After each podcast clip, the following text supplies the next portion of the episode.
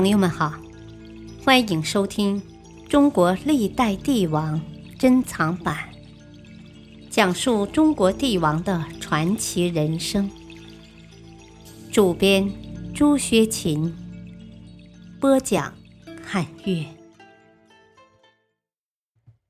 气吞宇内西汉，汉武帝刘彻，第七集。汉武帝大力推广先进的生产工具和耕作技术。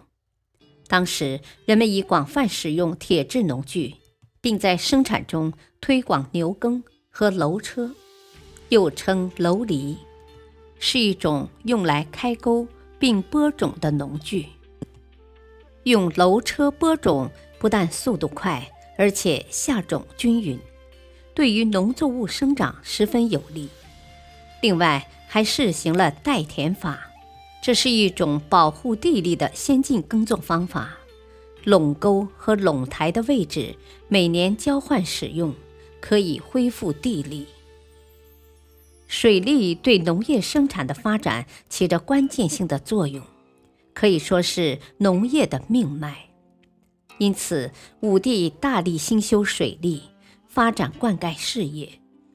他指挥修筑的水利工程有曹渠、白渠、六福渠、成国渠、洛水渠和龙首渠等。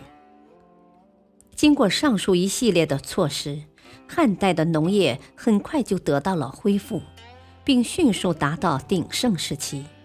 而农业生产的发展，同时也促进了工商业的发展。盐铁官营。为了解决财政危机，武帝于元寿四年（公元前一一九年）开始启用精通轻重之术的经济专家孔瑾、东郭咸阳和洪桑阳。他们都出身于大工商业主之家，号称理财三杰。他们提出轻重理论。同一种商品稀缺时，价格就会提高，此为重；过剩时则下降，此为轻。轻与重完全随着市场需求的涨落而变化。盐铁是事关国计民生的大事，但在汉初，盐铁是由私人经营的，国家除了收取关税之外，其余的事一概不问。特别是文帝时期，对盐铁经营完全是放任自流。元寿五年（公元前一一八年），桑弘羊等人提出一个盐铁官营专卖的计划，但是这个计划遭到很多人的反对，因为盐铁专营起源于战争，由于当时对外战争较多，国家财政比较困难。富有的商人们却不想对国家做贡献，他们富有的程度足以和郡县及国家对抗，因此他们对这个建议非常反感。但汉武帝的态度十分坚决，完全不理睬反对意见，于元寿六年（公元前一一七年）下令在全国实行盐铁官营。从此，中央接管了具有巨大收益的盐、铁、酒等商品，从煮制、冶炼、酿造到销售，都由国家全权处理，并制定了法令，严格限制私人经营。由于这些东西和百姓生活密切相关，同时关系到国家的稳定。所以，这个政策不仅大幅度地增加了国家收入，也打击了商人的势力。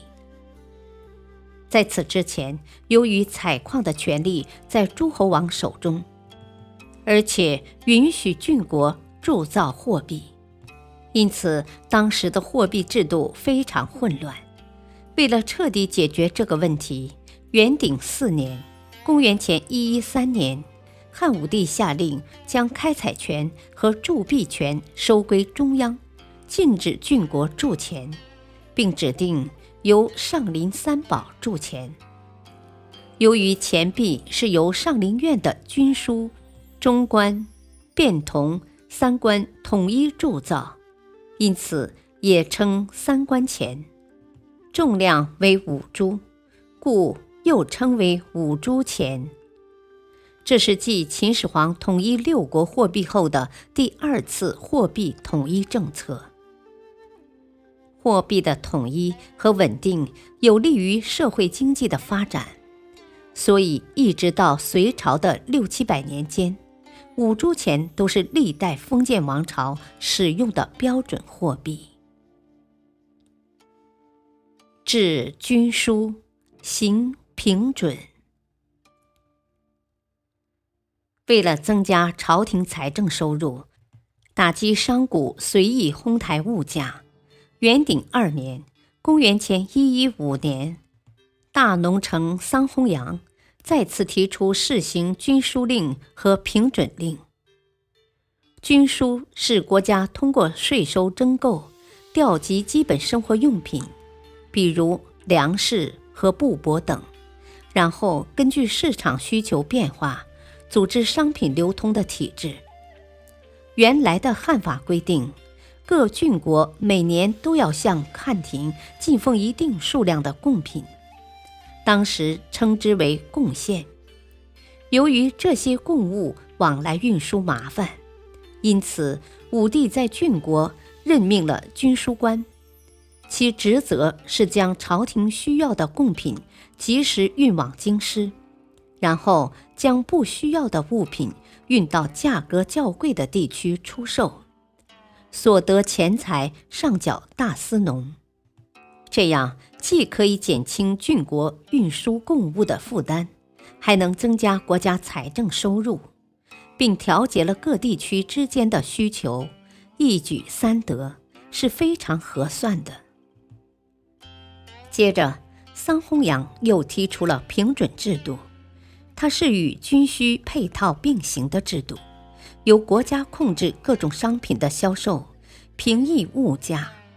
平准制度是国家实行全面的商业垄断，任命的平准官员应根据军书官储存的物资，了解市场上的物价变化。如果某种商品开始涨价，就迅速抛售；跌价时则大量购入。以此平抑和稳定物价，调控市场，打击谋取暴利的富商大贾。在丰收的季节，粮食价格往往比较低，为了保护农民的利益，国家便出高价来收购。等到第二年粮食价格上涨时，国家再平价卖出。这样。富商们就失去了囤积居奇、谋取暴利的机会，稳定了物价和政局。这些措施都是用行政手段来干预市场、调剂物价，在加强经济管理、打击富商方面起到了重要的作用。推行告敏令，元寿四年。公元前一一九年，武帝推行算民，这是向商人征收的一种财产税，规定商人们必须向官府申报自己的财产。民是指用绳子串起来的铜钱，一千钱一串，称为一民。根据财产税，每两千钱征收一算，即一百二十钱。算命令的颁行，严重打击和限制了商人们，并大大增加了他们的负担。所以，很多商人们为了少交或不交，就隐瞒财产数目，有的甚至干脆不报。为了解决这种状况，汉武帝于元寿六年颁布了告民令，并任命杨可负责此事。如果发现隐瞒资产不报或呈报不实者，一经查实，立刻没收其财物。但这种做法的效果也不太好。元鼎三年（公元前一一四年），汉武帝加紧推行告民令，他再次下令，鼓励人们告发那些不遵守算民的人，告发者可得到被告发商人的一半财产作为奖励。这一下，顿时出现了杨可告民遍天下的盛况。中等以上的商贾都被告发，一时间，朝廷增派的很多官员到各郡国收缴民钱，收得数以亿计的财物，成千上万的奴婢和大量田宅都被充公。感谢收听，下期播讲第八集。敬请收听，再会。